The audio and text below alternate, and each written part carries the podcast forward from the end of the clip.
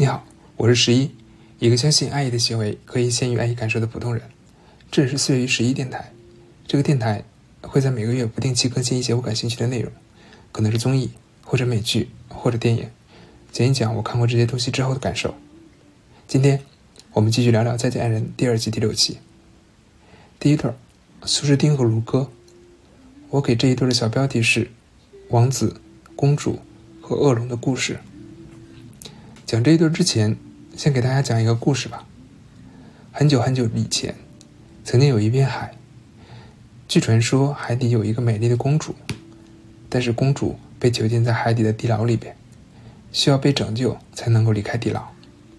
于是，一个王子挺身而出。王子战胜一路的艰难，历尽艰辛来到公主的牢笼面前，却发现这个所谓的牢笼其实只有一面铁门。公主用双手紧握着铁门的牢笼，而其实，在公主上下左右所有的空间都是可以自由出入的。于是，王子跟公主说：“你相信我，把手给我，我带你离开这里。”而公主却不愿意放开那紧紧抓住铁门的双手。王子越来越着急，想告诉公主：“你放开那双手，只要你放开那双紧握的双手。”你就可以从地牢里面离开，你就可以获得自由。但是公主拒绝相信。在这一来一回之中，周围的黑暗不断袭来，王子不断战斗，最后体力不支，陷入了昏迷。后来被海边的渔民救起，逐步恢复了健康。时间一转眼，两年过去了。有一次，王子在海上划船，再次看到了当时的公主，却发现公主依旧停留在原地。依旧双手紧紧握着牢门，还在讲着那两年前讲述过的故事。而巧的是，这故事也依旧像海妖的声音一样，吸引着路过的人为之落泪。但这一次，王子没有再过去，而是缓慢地划开了那里。那些落泪的人怪王子为什么会这么冷血，为什么不去拯救那被囚禁的公主？王子不想。好了，故事结束了。有时候，拯救者的身份是自己给自己的，有时候却是被引诱的。王子以为他的故事是从恶龙手中拯救公主，然后继续过属于王子和公主的幸福生活，却没有想到，恶龙其实，在公主的心中，就像牢笼之所以是牢笼，只是因为那双手紧紧地抓住铁门，却拒绝转身。很可惜，很可惜，卢哥不是故事里面的王子，因为他还会愤怒。不是愤怒节目中大家所分析的原因，也不是苏诗丁丑化自己的表达，而是愤怒公主答应离开地牢之后，却偷偷的把恶龙藏在了心里。他是真的希望苏苏能够改变，希望苏苏放下过去，面对新的生活，以至于当他发现两年过去了，我们分开了，我们再次相遇，苏苏依旧在讲述着那曾经讲述过的故事，而且。依旧保持着对这个故事塑造了现在，并将还将塑造未来自己的这样的一个观点，他真的崩溃了。于是他说：“真的无解。”我们可以理解他说的是他真实的感受，其实与苏诗丁做的解释根本无关。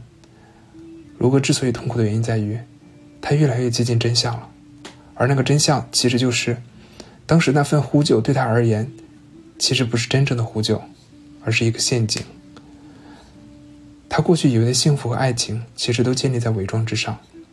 于是他面临两难选择：拯救公主将面临被黑暗吞没的可能，而不拯救公主，直接离开，内心却又舍不得公主忍受那一份痛苦和挣扎。怎么选？怎么选？我只能说，如果是我，我可能没有像卢哥那么勇敢的心。哪怕依然非常痛苦，但却依然想要拯救公主的那样的一颗勇敢的心，我希望我能够更勇敢一点。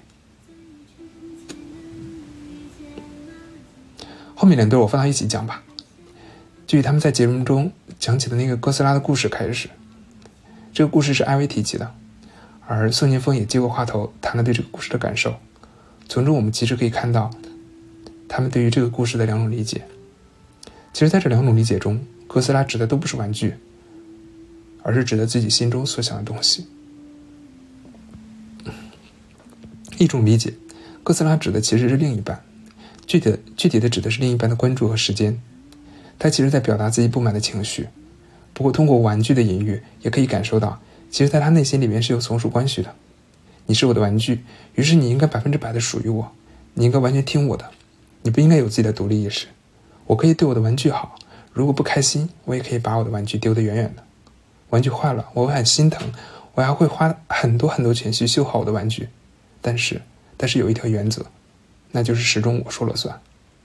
我们可以假想，如果玩具有一天突然有了自我意识，那么它可能会像孩子一样被吓坏，第一时间把玩具丢得远远的。如果玩具是善意的，可能会慢慢的恢复，但是这个过程一定是傲娇的。所以让我们怀有一点期待，期待老小孩版的《玩具总动员》式的 Happy Ending 吧。至于另外一种理解，哥斯拉其实指的是一种尊重。我在意的不是哥斯拉这个玩具本身，而是这件事情你是否曾经想起过要跟我商量？你没有想到跟我商量就替我做决定，其实是不尊重我的表现。我对于这一点非常的不舒服。这种理解更为普遍，解决方法也更为简单。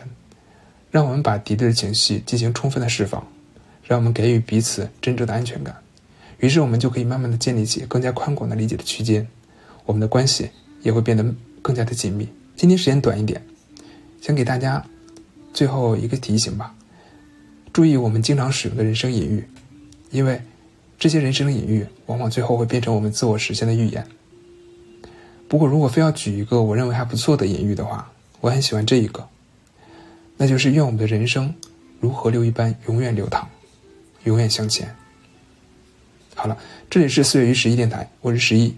一个相信爱意的行为可以先于爱意感受的普通人，我们下期再见。